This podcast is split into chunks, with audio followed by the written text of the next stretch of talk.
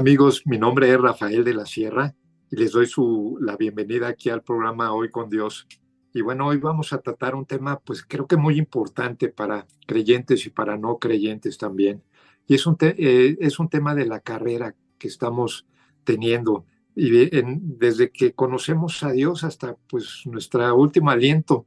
Y en esta carrera el apóstol Pablo lo equipara a, a poderla llevar de una manera ordenada, con fe y, sabiendo que vamos a tener muchas vicisitudes. Y creo que hoy en día tenemos un gran reto cuando como creyentes y, como también no creyentes en el tema de, cómo llevar esta carrera y al final tener nuestra corona bien, como lo menciona el apóstol Pablo continuamente en las escrituras y en, el Nuevo Testamento. Y bueno, para ver este tema que creo que es este, apasionante, eh, invité a mi, a, mi amiga Mari Carmen Lozada, Ernesto, este ministro de la, de la Iglesia Árbol de Vida, y que me da mucho gusto, Mari, gracias por estar aquí, siempre con ese corazón dispuesto, con esa doctrina sana y verdadera, y que tú nos ejemplificas de una manera, pues muy sencilla, lo que es tener fe, lo que es este agarrarnos de Dios en temporadas difíciles, lo que es este poder atravesar ese desierto, pues de una manera consciente de que Dios siempre está con nosotros. Mari, te dejo los micrófonos para que puedas saludar a nuestras amigas y amigos de Hoy con Dios. Buenas noches, pues como siempre es un placer poder estar aquí compartir un rato con ustedes. Como dijo Rafa, soy María Carmen Lozada y soy de Iglesia Árbol de Vida aquí en León, Guanajuato. Y bueno, pues siempre es un placer compartir con ustedes. Esperemos que podamos darles una palabra de ánimo, una palabra de aliento y que algo hoy se quede en sus corazones de lo que vamos a compartir. Gracias, Rafa, gracias por la invitación. Siempre es un gusto y es un privilegio este, estar aquí contigo. Muchas gracias. Mari, haciendo tú la, equivalencia y el equiparar lo que dices de esa carrera, pues tenemos que estar preparados, yo creo que desde una manera física y estar bien equipados, pues cuando vamos a correr un maratón, ¿no crees? Sí, pues mira, principalmente la, la, la, la vida en la Biblia se, es comparada con una carrera especialmente el apóstol Pablo. Quisiera leer una escritura que está en 2 de Timoteo 4, del 6 al 8, y está el apóstol Pablo hablando a su discípulo Timoteo. Y ya el apóstol Pablo está en los finales de su vida, ya es un hombre grande, ya él sabe que está próximo a partir con el Señor. Y, y escúchalo cómo le dice a Timoteo. Dice, yo pronto no podré ayudarte, no me queda mucho tiempo Dentro de poco seré ofrecido en sacrificio y partiré con el Señor. He batallado larga y arduamente por Él y me he mantenido fiel. Ya he llegado al final de la carrera y pronto descansaré. En el cielo me espera una corona y el Señor, juez justo, me la dará en el día de su retorno. Y no solo a mí, sino a todos los que esperan ansiosos su venida. Otra, otra versión, Reina Valera, dice, he peleado la buena batalla, he acabado la carrera, he guardado. Y aquí el apóstol Pablo nos dice que finalmente él está llegando ya a la meta, pero él está llegando como un ganador y solo le resta, dice, esperar la corona. Y obviamente está hablando a griegos y en la antigua Grecia pues eh, ya sabes, ahí se originaron los, los Juegos Olímpicos y todo esto. Y cuando los ganadores llegaban a la meta, recibían una corona, una corona de hojas de laurel. Y eso es a lo que está haciendo alusión el apóstol Pablo, a esa corona. Y habla de que en el cielo, cuando lleguemos con el Señor, habrá coronas y habrá galardones. Entonces, pues la, la Biblia equipara nuestra vida con una carrera que tenemos que correr. Y Dios es el que marca los lineamientos y pone las reglas de la carrera. No sé si puedo eh, citar otra escritura donde que son nuestras escrituras bases eh, de lo que vamos a hablar hoy. Me gustaría compartirla. Esta está en Hebreos 12. del 1 al 2 dice... De, hecho, de hecho, Mari, la vamos a pasar por aquí, por el lado derecho, para que producción la ponga. Es Hebreos, ¿no? 12 del 1 al 2. Dice, por lo tanto, ya que estamos rodeados por una enorme multitud de testigos de la vida de fe, quitémonos todo peso que nos impida correr, especialmente el pecado que tan fácilmente nos hace tropezar y corramos con perseverancia la carrera que Dios nos ha puesto por delante. Esto lo hacemos al fijar la mirada en Jesús, el campeón que inicia y perfecciona nuestra fe. Entonces, aquí otra vez el escritor de Hebreos compara nuestra vida con una carrera, pero aquí aparte hace, hace una anotación interesante. Dice, quítense de todo el peso que les impida correr. Y sabemos que en lo natural, cuando alguien corre un maratón, pues tiene que ir lo más ligera posible. No puede ir cargando con pesos innecesarios que le van a impedir eh, correr con ligereza, incluso llegar a la meta. también otro punto importante, Mari, que cuando estamos con desánimo y posiblemente está debilitada nuestra fe, pues aquí lo dice, o sea, el Señor Jesús es el que perfecciona nuestra fe. Entonces, en nuestras oraciones le podemos pedir a Él que nos refuerce en, nuestra fe, porque Él es el autor y el consumador de, de, la fe, ¿no? Entonces, ese creo que es un punto también importante, ¿no?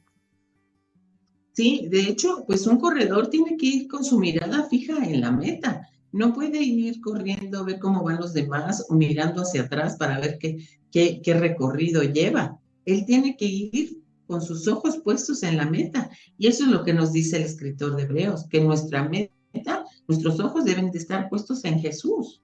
Eso es lo que dice el, el escritor de Hebreos. Y si, y, si nos, y, si, y si la fe falla, empieza a fallar por ciertas circunstancias, se lo podemos pedir al Señor Jesús en oración. Bueno, pues la, palabra dice, no es que podamos pedir más fe, porque la palabra dice que Él ya nos ha dado una medida de fe, pero nos dice en la misma palabra cómo nosotros podemos acrecentar esa fe. Dice que la fe viene por el oír y el oír la palabra de Dios. O sea, si quieres que tu fe crezca, pues tienes que, meterte en la palabra, tienes que leer, estudiar de la palabra, porque es como vas a reforzar tu fe. ¿sí? Mucha gente piensa que, que se vale pedirle a Dios, dame más fe, pero no, la Biblia no habla de eso. Sí habla, por ejemplo, de sabiduría, de sí se vale decirle, Dios, dame sabiduría, porque en el libro de Santiago dice, el que tenga falta de sabiduría se la pide a Dios. Pero la fe, la fe es algo que nosotros tenemos que trabajar, tenemos que hacer eh, crecer con nuestra comunión con el Señor, con la lectura de la palabra, porque eso es lo que dice que la fe viene por el oír y el oír la palabra de Dios. Ok. Y bueno, pues como en toda carrera hay el, corredor tiene que conocer las reglas de la carrera, los lineamientos, porque si no atiende a los lineamientos, lo más probable es que sea descalificado de la carrera. Entonces nosotros también tenemos esos lineamientos, esas reglas que Dios nos ha puesto en su palabra. Y, si nosotros la conocemos, si nosotros caminamos y corremos la carrera en esos lineamientos, lo más probable es que vamos a tener éxito y vamos a llegar al final de la carrera bien, porque pues lo creas o no, de todos modos los lineamientos de Dios ahí están puestos, ¿sí? Y Él nos habla de cómo nosotros podemos tener éxito en esta vida si nosotros seguimos en esos lineamientos. Y cuando transgredimos esos lineamientos, pues nos alejamos de Dios, que es el pecado, ¿no? O sea, cuando no... Tenemos consecuencias. No, nos sometemos y, lo transgredimos y, nos alejamos de él y tenemos consecuencias de, pues de eso, ¿no? Me imagino como un borreguito que está en, en, una, en un cerco y el pastor lo descuida, pero si el borreguito se escapa y se va, se aísla, pues sería presa fácil de algún depredador o, de, o, de, o ya no tiene la protección ni la cobertura de que pudiera tener y, eso pues es equiparable con, con como es Dios, ¿no? Por eso nos pone esas, esas, esos lineamientos que, que, aparte pues son para nuestro beneficio, ¿no? Claro, por supuesto. Los límites que Dios nos pone, Él nos da un libre albedrío, pero esos límites que Dios nos pone al ser humano son las consecuencias. O sea, puedes hacer lo que tú quieras, hay un libre albedrío, pero el límite está aquí y aquí. Si tú transgredes estos límites, lo más probable es que vas a tener consecuencias negativas. igual un, corredor, si no, si, si no acatan las reglas que están estipuladas para la carrera, pues lo más probable es que los jueces lo descalifiquen y, y no acabe la carrera a lo mejor agarra un atajo antes de un kilómetro por ahí antes de llegar, y pues no es justo ni se vale, ¿no? Y te, sacan de la carrera, ¿no?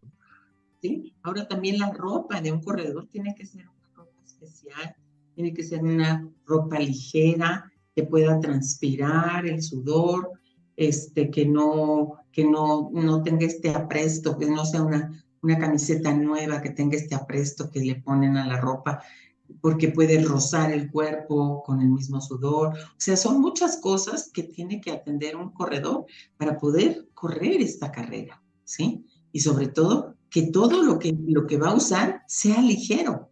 O sea, los tenis tienen que ser adecuados, la ropa, tiene que ser todo ligero, porque un corredor no puede correr una carrera o un maratón con ningún peso extra, porque lo llevaría al cansancio lo llevaría a, no llegar a la carrera, ¿sí?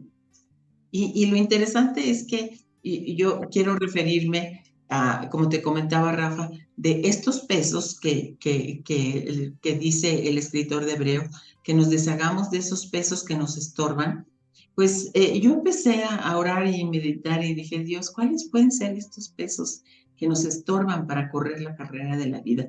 Y algo que encontré es, por ejemplo, el descontento.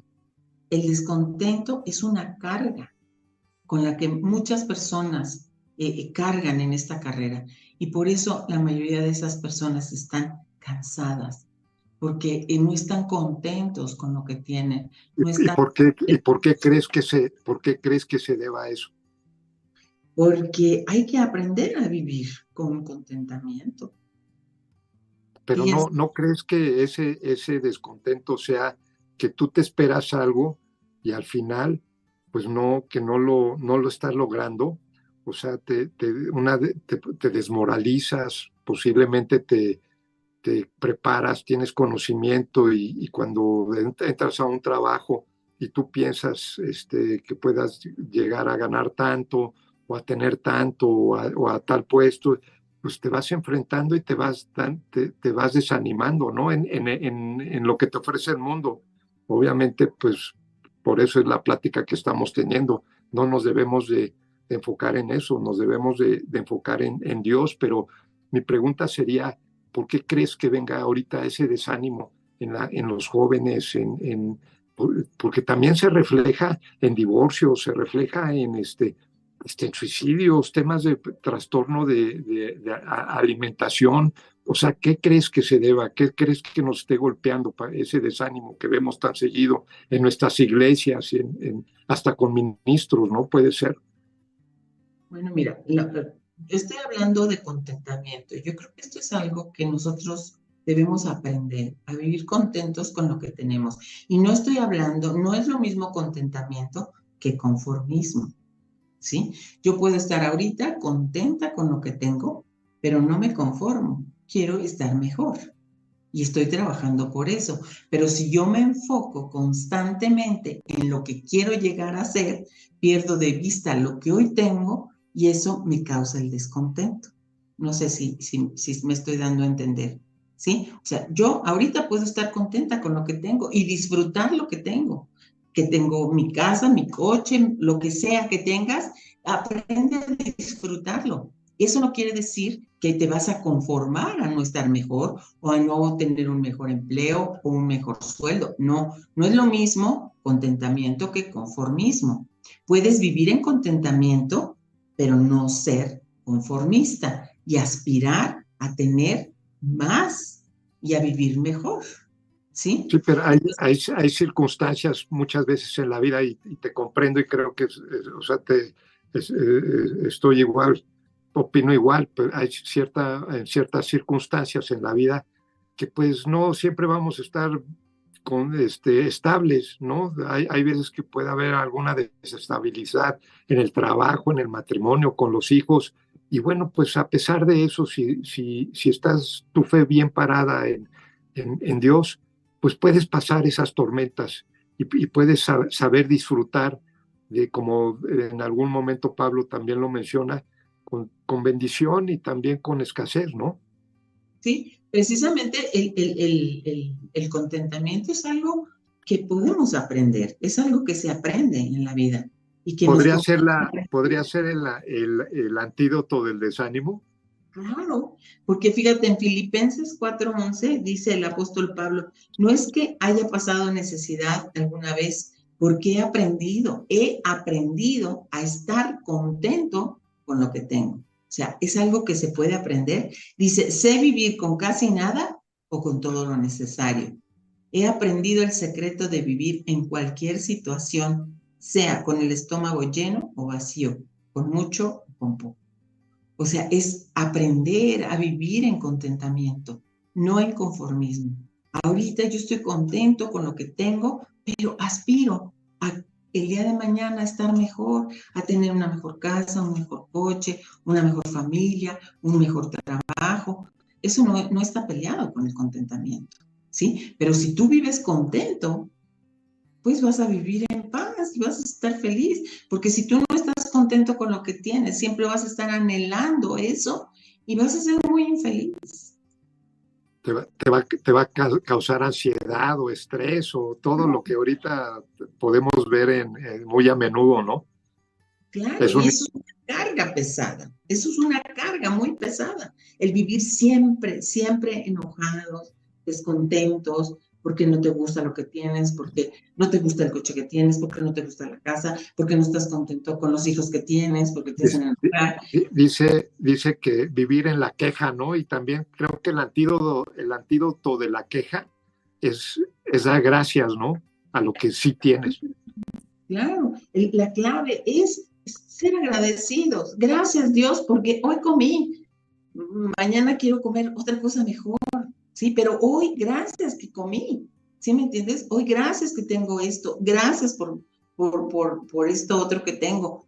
Eso no quiere decir que me voy a conformar y ya no voy a, a luchar o a trabajar o a querer algo mejor, ¿sí? Pero, pero si tú no vives en contentamiento con lo que tienes, pues vas a ser muy infeliz, porque siempre vas a estar deseando lo que no tienes. Vas a vivir enojado, peleándote con la vida, con la gente, con, con todo el mundo y eso pues no te, no te deja avanzar. Por eso yo pensé que este descontento es un peso, es un peso que, que llevamos muchas veces sobre nuestras espaldas y que no nos deja, no nos deja avanzar, nos cansa. Muchas veces platicas con la gente y te dices que ya estoy cansado de mi vida, no me gusta mi trabajo, no me gusta cómo está mi familia, no me gusta la casa en la que vivo, o sea, no les gusta nada.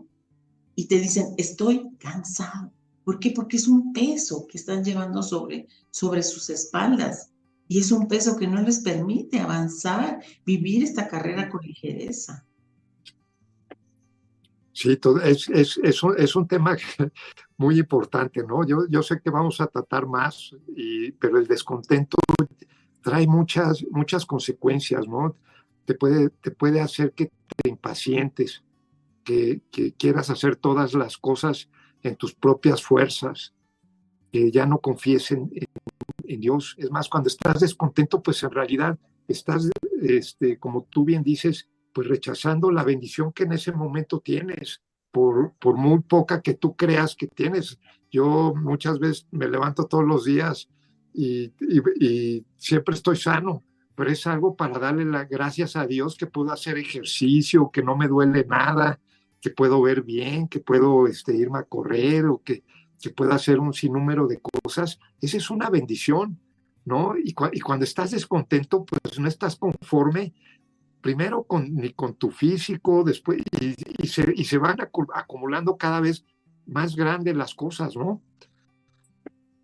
Y vives con, con infelicidad, no vives pleno, no, no, estás cansado, estás fastidiado. Otra, otro, otro peso que yo creo que es un peso tremendo, el que mucha gente lleva, es el de la ofensa.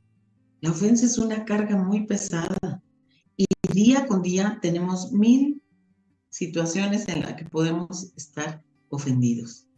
Pero sabes que si tú tomas todas estas ofensas y las cargas sobre tus espaldas, sabes que es algo que no te va a dejar avanzar. ¿Sí? La ofensa es una trampa, es una trampa que el enemigo nos pone. Alguien te hace algo y, ves como atractivo decir, ah, pues ahora voy a estar ofendido, me voy a vengar y voy, me voy a hablar y voy a decir y voy a tonar y empiezas a hacer tu, tu, tu, drama ahí, ¿no? Y es lo mismo, una trampa, por ejemplo, es una ratonera. Y, y, y, en la ratonera que pones algo atractivo para que el ratoncito quesito, un tocino, algo que le sea atractivo al ratón para que caiga. Y el enemigo nos pone ese tipo de trampas, algo que, se ve agradable, ¿no? Yo estoy ofendido, no quiero saber. Y, empiezo a hacer mi, historia de cómo me voy a vengar. Y cuando nos damos cuenta, estamos atrapados ahí, en eso, porque la ofensa no nos deja, no nos deja avanzar. ¿Sí? La palabra de Dios habla muchísimo acerca de la ofensa. Fíjate, en Proverbios 19, 11 dice, las personas sensatas no pierden los estribos, se ganan el respeto pasando por alto la ofensa. O sea, en lugar de ponerte al nivel del otro, cuando tú pasas la ofensa, cuando tú decides no cargar con esa ofensa sobre tus espaldas, sabes que te estás ganando el respeto del otro. Eso es lo que la palabra de Dios dice y es muy, muy cierto. Porque cuando tomas esa ofensa y quieres venganza y, quieres gritar y agredir igual que, igual que te hicieron a ti, te bajas al nivel del otro y ya perdiste todo el respeto que pudiera darte la, gente. Entonces, la ofensa es, es, algo, es una carga muy pesada, ¿sí? Y hay mucha gente que se ofende fácilmente por cualquier cosa. Y yo creo que... este, como el jarrito de Tlaquepaque, todo se, rompe, ¿no? Y lo vemos muy seguido ahí en la iglesia. Y nosotros, pues, tenemos que, que, vivir así, inofendibles.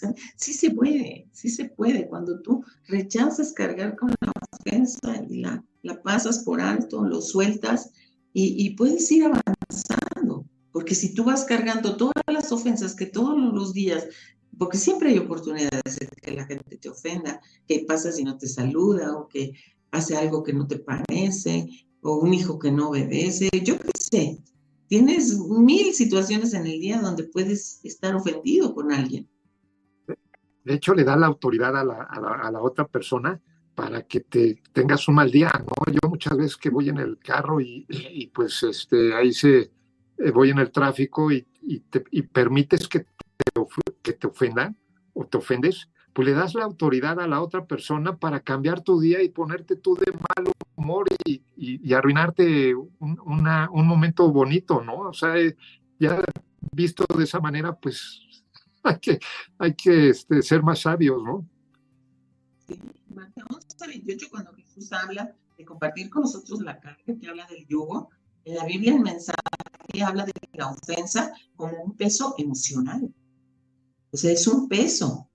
Y, y, el apoderarse de la ofensa es una elección. Tú eliges si tomas la ofensa, la cargas sobre ti y caminas con esa ofensa, hoy una ofensa, mañana otra, mañana otra, vas cargando todo el peso de todas las ofensas, o tú decides decir, no, yo no, no recibo esta ofensa, la paso por alto y sigo mi camino con ligereza, ¿no? Muy bien, así es.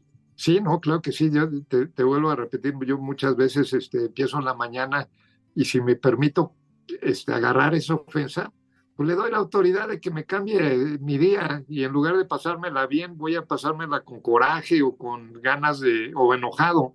Y la verdad es que mi tiempo vale mucho y creo que entre mejor me lo pase, pues mejor, mejor para mí. Y es algo sabio, ¿no? La, la verdad es que, este, pues el tomar la ofensa pues no, no, no, nos, no nos lleva a nada bueno.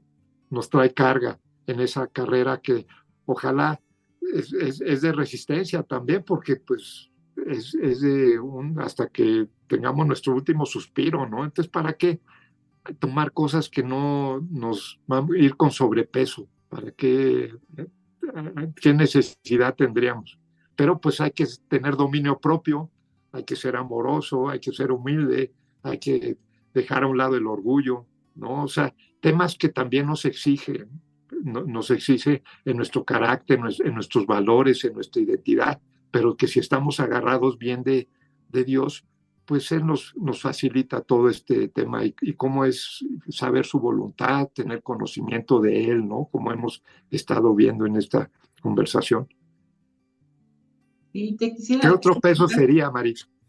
Quería hablar de otro peso que es también es, es, es un peso, es una carga muy difícil de llevar, es el desánimo. Y eso es algo con lo que nos estamos enfrentando cada día. Y no solamente los adultos, por ejemplo, los jóvenes, yo que luego doy clase con los adolescentes, a veces los veo desanimados, sin ganas, eh, incluso los niños. Y, y, es un tema, es un tema muy actual, porque la, la, la gente está a veces desanimada y yo estaba buscando qué significa el desánimo y el desánimo es un sentimiento que es producto del gobierno del alma sobre el espíritu. ¿Sí? Este sentimiento de desánimo toma control en nuestra vida, en nuestros actos, en nuestras decisiones. Si nosotros no quitamos este desánimo de nuestra vida, él va a tomar control sobre lo que hacemos, sobre lo que decidimos, ¿sí? Y, hay mucha gente que inicia la carrera, que van animados en la carrera de la fe y de repente algo les sucede y pues simplemente te dicen, no, es que estoy desanimado. ¿Por qué ya no te he visto? ¿Por qué no, no has venido a las clases? ¿O por qué no vienes los domingos a la iglesia? No, estoy desanimado. ¿Sí? Toma la decisión de apartarse, de alejarse, incluso dejan de congregarse, dejan de buscar a Dios y ese, ese, ese desánimo pues llega a paralizarlos, ¿no? A tirar la toalla, a, no quieren seguir ya en la carrera, dicen, no, ya estoy cansado, ya. Es más, estoy cansado de la vida, ¿no? No soy de por, ¿A qué crees que se deba? ¿A qué, a qué sus oraciones crean que no son contestadas, acá ha disminuido su fe. ¿Qué, ¿Qué, crees? ¿Por qué crees que pase ese tipo de cosas? Bueno, mira, yo, yo, yo tengo aquí dos puntos que yo creo. Yo creo que el desánimo viene cuando nosotros tenemos expectativas muy altas en las personas o, o, o en un trabajo, ¿no? Cuando tú pones todas tus expectativas en alguien y ese alguien no cumple con todas esas expectativas, te desanimas, ¿sí? O esperamos que la gente nos agradezca cuando hacemos algo, esperamos que la gente me agradezca, me reconozca, y la gente no lo hace, nos desanimamos, ¿no? Das una clase y si tú después de dar esa clase lo que estás buscando es el reconocimiento o el agradecimiento de la gente y la gente no lo hace, dices, ah, no vuelvo a venir a dar una clase aquí, ¿no? Porque tenías unas expectativas muy altas al hacer lo que estabas haciendo. Sí, y tenemos que entender que cuando nosotros ponemos nuestras expectativas también en alguien, siempre las personas son alguien que, que, es, que no son infalibles, que pueden fallar.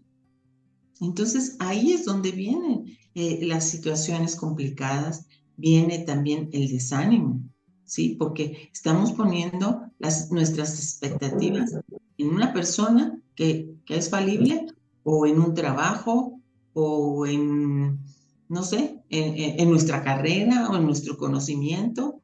Y cuando las cosas no se cumplen, entonces es cuando caemos en ese, en ese, en ese desánimo, ¿no? ¿Cómo ves? Sí, y, la, y, y el, el, tema, pues, eh, es, eh, ahorita lo estamos viendo, pues, si tú das clases, ¿no? Pero pues puede ser con el maestro, pero puede ser también con esa creencia del, mismo Dios, que pensemos que no contesta nuestras oraciones o que no nos escucha. Y entonces viene un desánimo. ¿no? Creo que es, y, es grave porque eso hace que nos alejemos de Él, en lugar de, muchas veces, si digo, a mí me ha, me ha pasado y no me exento, pues me, yo redoblo los esfuerzos para acercarme más a Él, ¿no? Y, y, leo la Biblia y, este, y, trato, eh, voy a la iglesia y, leo versículos y, alabanzas y me trato de enfocar más en, en, en Él, ¿no? Para, pero hay veces que, pues en lugar de hacer eso, te alejas, ¿no?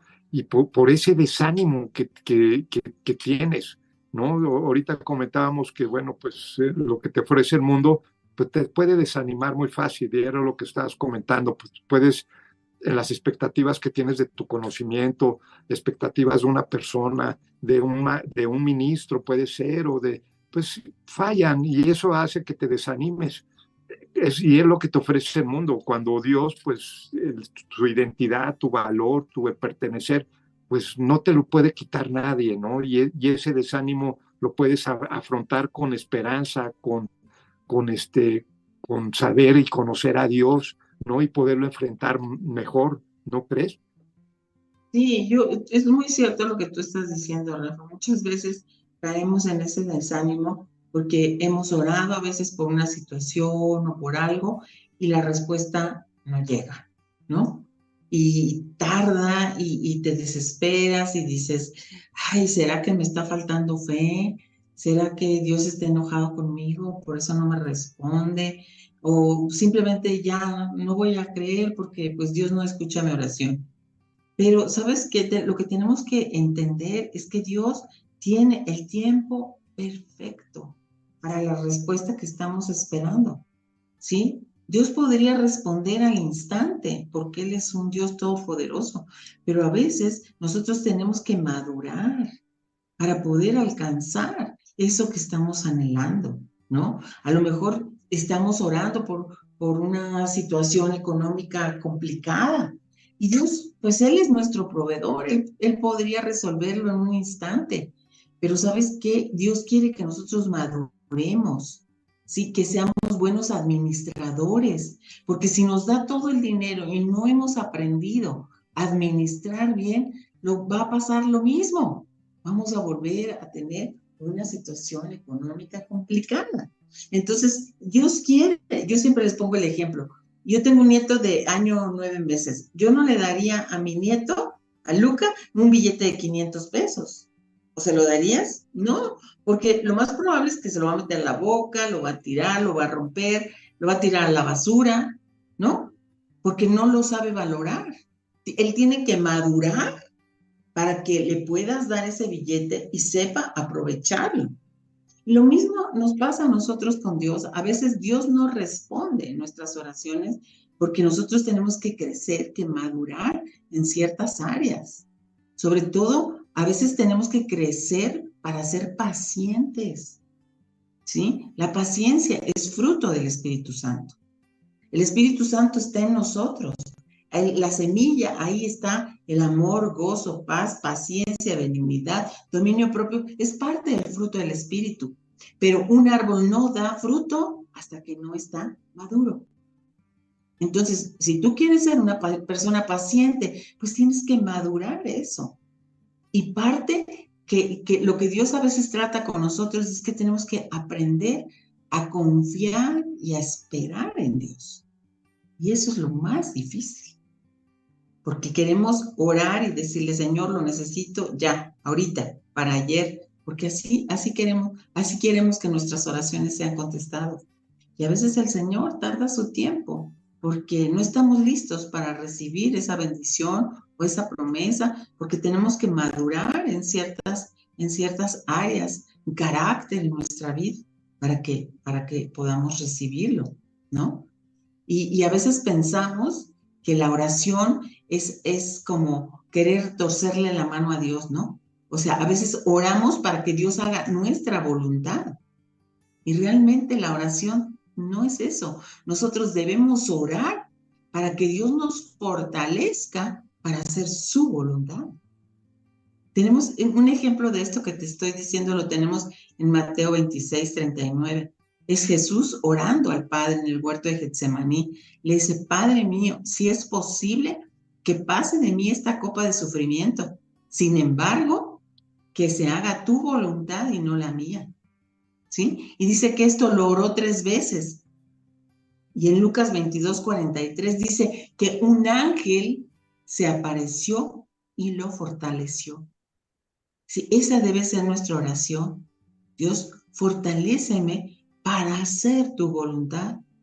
Y por eso a veces nos desanimamos porque Dios no nos contesta en la manera en que nosotros quisiéramos que nos contestara o en el tiempo. ¿Cómo ves, Rafa? Sí, totalmente. Mari, eh, disculpa, vamos a hacer una pausa para entrar a la, a la, sección de noticias. Amigos, también si nos quieren mandar un mensaje a Mari o a mí, aquí este lo, lo, pueden mandar y aquí lo pasamos. Y quiero saludar a nuestros amigos que nos están viendo. A Gabriel Martínez te manda muchos saludos. A Judy Cerezo Tapia, que también nos está este, viendo. Bendición, saludos para mí. También Ivette, Ivette Mi. Este, te admiro, Mari Carmen. Eres una bendición. También este Astrid Escobedo nos manda, te manda saludos. Carla Nisa Cuadra, eh, también nos está viendo, Luis Payares, Brenda Muñoz, y gracias amigos por, es, por estar este, viendo aquí el programa. Les vuelvo a repetir si tienen algún comentario. Y Lava Garcés también este, nos está viendo. Pues mándenos los mensajes y, y también pues nos gustaría escuchar su, su opinión. Y Mari, pues eh, con las noticias, tengo dos noticias importantes, ¿eh? y es lo de Noticias de Reino, que todos los viernes pasamos una audio crónica, que en esta ocasión la vamos a ver por aquí, es tu ayuda idónea. Y es este, es eh, una, está muy padre porque ustedes lo pueden, se lo pueden poner a sus hijos en el carro, o ustedes cuando están cocinando, o cuando están en este, en el rasurándose, en el, lo pueden escuchar, es muy práctico. Y bueno, es muy interesante porque esta, esta audiocrónica siempre es de, teólogos reconocidos, eh, son, son este, temas muy aplicables, con teología y doctrina muy este, eh, con sana y verdadera. Se lo recomiendo mucho. Son todos los viernes, salen las audiocrónicas. Y el, el sábado vamos a tener eh, la crónica bíblica, que es, aquí también la van a poder ver, el santuario de Dios está en, en ti. Y ahí es como vemos que pues eh, Dios y el Espíritu Santo está dentro de ti. Lo, es, es la, esta narración por el, eh, un teólogo que se llama, a mí me gusta mucho, John Bieber, se lo recomiendo mucho, también es, este, es doctrinal, ustedes pueden aprender mucho de todos estos temas. Hay artículos en, la Semana Teológicos, de hecho, Mari Carmen escribe una, ahorita está escribiendo esta serie de, Correr Ligero, está interesantísimo y también es muy, muy visto. Y también tenemos artículos de, de cuentos, narraciones, de filosofía, de, de, este, de psicología, de nutrición. La verdad es que eh, creo que pueden encontrar contenido muy a su gusto y sobre todo la parte teológica, que sean cosas este, que sean aplicables, que sea con una doctrina sana. Y lo mejor de todo es que es gratuito. Lo pueden recibir todos los días, los artículos. Es muy fácil suscribirse. Ustedes también me pueden ver, este, buscar ahí en Facebook, en, en la página oficial, y ahí escribirme, o si no, aquí al programa, y les mando la suscripción para que les llegue a, a diario. Ahorita tenemos más de 500, 550 artículos que ustedes pueden ver, o sea, de todo tipo. Nos ven en Estados Unidos, en Sudamérica, en, este, en Europa, en Asia. La verdad que estoy sorprendido cómo Dios trabaja con todo esto y agradecerle pues a todos nuestros editorialistas como a Carmen, que, que tienen siempre un corazón dispuesto a, a, la enseñanza. Y bueno, pues con esto acabamos nuestra, nuestras noticias, Mari. Ah, también, eh, ah, no, a una que me que es súper importante y es toda este, la cartelera que tenemos aquí en Telered. Y el lunes a las seis de la tarde, aquí lo van, lo van a poder ver, es la sobremesa de los diálogos por México desde casa. Es con Carlos Sandoval Gómez y con Jaime Gutiérrez. La verdad es que es muy interesante, temas financieros y de política. Otro programa también es Campeones de, de la lucha libre, que es este, todos los lunes a las nueve de la noche. La verdad es, que es un, es un programa espectacular. Ustedes si les gusta la lucha libre, que es un, es un tema, este, es un deporte muy mexicano, lo pueden ver todos los lunes a las nueve de la noche. Siempre hay un invitado especial. Es el martes también a las nueve de la noche, carrera presidencial, la sucesión 2024. Lo pueden ver en pocos minutos y poder tener un panorama amplio de quién es, eh, de diferentes partidos y quién va a la cabeza de estas sucesiones este, presidenciales, dado por Carlos Sandoval Gómez y Jaime Gutiérrez, dos financieros y, temas este, políticos también muy bien este, explicados. Y el miércoles a las 10 de la noche, verdad es que desnudan, siempre con temas actuales, temas de belleza, temas de psicología, de emociones, de, manejo de, emociones, de psicología. La verdad es una cartelera muy extensa que tenemos aquí en Telered. Los invito a verlos y bueno, con esto acabo la sección de noticias y volvemos, Mari, con este tema tan, tan apasionante y, creo que nos quedamos cortos porque es un tema tan amplio que, este, que podríamos hablar otros siguientes programas, ¿no? Pero te quería preguntar, este, ¿a quién podemos acudir cuando eh, nos viene ese desánimo? ¿A, a, a quién? obviamente, pues a Dios, al Señor Jesús, pero ¿quién, ¿quién nos puede ayudar en especial? ¿Y quién, quién nos dijo el Señor Jesús en las Escrituras que nos iba a dejar a alguien para podernos ayudar en, cualquier tema, no? Pues sí, yo creo que nosotros somos responsables porque el apóstol Pablo le dice a Timoteo, dice que, dice, te recuerdo que avives el fuego del don espiritual que Dios te dio cuando te impuse mis manos. Pues es, un, es algo que nosotros tenemos que avivar ese fuego por Dios. Sí, finalmente nuestra respuesta siempre va a ser Dios. Y contra desánimo, ¿qué, ¿qué, palabra podría ser? Pues entusiasmo. Y me puse a investigar y fíjate que esta palabra entusiasmo viene de dos raíces griegas que es en y teos, que significa estar entusiasmado, es estar con Dios. En teos, en Dios. ¿Quieres estar entusiasmado? Necesitas estar en Dios, buscar a Dios, ¿sí? Avivar, cada uno necesita avivar ese fuego, ¿sí? Y, y pues nosotros tenemos que, el, por ejemplo, para que algo se mantenga eh, encendido, por ejemplo, la leña o el carbón, pues hay tres elementos, ¿no? Que es el oxígeno, el combustible, el calor. Y, en una ocasión leí algo que, esta analogía que me gustó, el oxígeno es como la fe, ¿sí? Pues sí, sí, necesitamos ese oxígeno para que nuestra fe esté viva.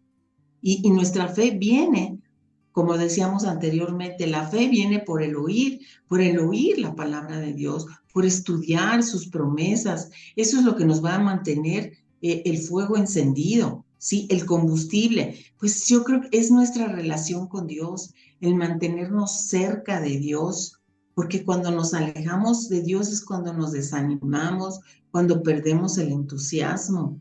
Sí, por eso me, llamó mucho la atención esta palabra entusiasmo, que es enteos, o sea, estar en Dios para poder estar entusiasmados. Y algo muy importante, algo muy importante, el, calor, ¿sí? Es e, el fuego del Espíritu Santo. O sea, nosotros tenemos el Espíritu Santo en nosotros. Es el paracleto, la palabra en griego es paracleto, que es el consolador, yo creo que la respuesta es buscar la ayuda del Espíritu Santo. ¿sí? La palabra paracleto o consolador eh, dice, es en la cultura romana, el paracleto era un abogado defensor que defendía al acusado en la corte romana. Y todo lo que hacía ese abogado, todo su conocimiento, todo su esfuerzo, toda su sabiduría, todo su trabajo eran puestos a favor de la persona que defendía. ¿Sí? Y Jesús dijo que Él tenía que ir, pero nos dejaba al consolador, al paracleto. Sí, dice en Juan 16, 7, dice, en realidad es mejor para ustedes que yo me vaya. Si no me fuera, el abogado defensor, el Paracleto, no vendría. En cambio, si me voy, se los enviaré a ustedes. Entonces, nosotros tenemos el Espíritu Santo en nosotros. Él es el que nos va a guiar, nos va a consolar, Él es el que nos muestra el camino, el que nos defiende, es el abogado, es el defensor, es el que si estás desanimado trae consuelo a tu vida, es el regalo del Padre, porque así se menciona en el libro de los Hechos, en el capítulo 1, dice, le, Jesús les dijo a sus discípulos, no se vayan de Jerusalén hasta que el Padre les envíe el regalo que prometió. Y estaba hablando del Espíritu Santo, porque dijo, en, unos días ustedes serán bautizados con el Espíritu Santo. El fuego del Espíritu Santo es el que nos va a mantener animados, buscar la presencia de Dios, creer y confiar en sus promesas, es lo que nos va a, estar, ayudar a estar animados, confiando en Dios y, poder vencer ese desánimo, que es una carga muy pesada para que, que tenemos que deshacernos para poder correr esta carrera de la vida con ligereza. Sí, totalmente. De, hecho, pues eh, la ofensa, la falta de perdón, como tú comentabas, ese desánimo que actualmente lo vemos en, jóvenes, que es sorprendente porque tienen todo el futuro por, por delante, ¿no? Y, que, y que deben de fortalecerse, pues no en lo que les ofrece el mundo, sino en la palabra de Dios, buscar este, la, voluntad de Él, el conocimiento de Él. Tenemos como tú mencionas, al Paracleto, al, que nos hace, al que nos ayuda a redarguir la palabra cuando no le entendemos, cuando necesitamos revelación de lo que Él nos quiere transmitir. Tenemos muchas herramientas y muchas y poderosas como la fe para poderlas aplicar en nuestro día a día, para poder este, correr esa, esa carrera con ligereza, sin ningún sobrepeso, con el equipo adecuado, con, con, para eh, la otra vez está comentando una amiga que, que este, se puso sus audífonos para correr un maratón de 42 kilómetros y, puso alabanzas y, y, se la pasó tan bien todo el maratón que menos de, que, de lo que ya pensaba ya había llegado, lo disfrutó de una manera hermosa y así es, puede ser nuestro viaje si estamos agarrados y sujetos a Dios, poder disfrutar ese, ese maratón, esa carrera, que, que también pues venimos a, disfrutar la vida plenamente y disfrutarla este, eh, en, toda a nuestra familia, hijos, al trabajo, porque esa carrera, ir, irla disfrutando paso a paso en lugar de, de ir, este, ¿cómo se llama? Sufriéndole y, ver si vamos a llegar o no vamos a llegar, o si vamos a hacer trampa, o si nos vamos a salir, o, no queremos tirar algún peso que, lo queremos seguir sosteniendo, que puede ser en orgullo o puede ser en esa falta de perdón, que pues se necesita valentía y se necesita poner de tu parte, pues le vas a estar sufriendo más para poder cumplir con tu propósito y con tu, con tu, con tu este, sentido de vida. Mari, pues te, agradezco mucho el, que hayas podido estar aquí. Y digo, ya para despedirnos, ¿tú qué le dirías a nuestras amigas y amigas que, que ahorita no quieren soltar esa ofensa o ese desánimo o esa falta de perdón, que lo quieren traer aquí? ¿Tú qué les dirías? Pues que la mejor manera de, correr esta carrera de la vida es, sin pesos, sin pesos que nos estorben, que podamos quitar de nuestra vida todo, todo ese desánimo, todo, toda esa el vivir enojados, frustrados, el descontento, ¿no? Que podamos eh, quitar todo ese peso de nosotros para que podamos correr con ligereza la carrera. Sí, siempre como dice en Hebreos, puestos nuestros ojos en Jesús, es el autor y consumador de nuestra fe. ¿Sí? Y estar entusiasmados, correr esa carrera con entusiasmo, es en Dios. Jesús dijo en, Juan 15 que él es la vid y nosotros las ramas. Dice, separados de mí, nada podrán hacer. Entonces, que podamos tener como nuestra meta Jesús, que nuestra, nuestro objetivo sea Él y, correr la carrera de esta vida que de por sí es pesada, pues eh, quitarnos todos esos pesos que nos estorban y poder llegar a la meta bien. Acabar, como dice el apóstol Pablo, la carrera como un ganador y con gozo. Pues Mari, muchas gracias por haber estado aquí en el, programa. Este, siempre te admiro también de, la, de, la, de todo lo que haces como ministro, todo el conocimiento que tienes y que siempre estás dispuesta a entregarlo ¿no? a, a las personas que lo necesitamos y siempre como amiga, como ministro, como madre, como, como este, pues siempre admirada. Muchas gracias, Mari, por haber estado aquí. Amigos, nos vemos hasta la próxima, el, próximo jueves a, las 8 de la noche aquí en vivo en Hoy con Dios. Gracias y nos vemos hasta la próxima. Dejen su comentario, algo, alguna cosa que quisieran ver o algún tema que quisieran tratar. Nos vemos hasta la próxima. Saludos. Hasta luego. Luego.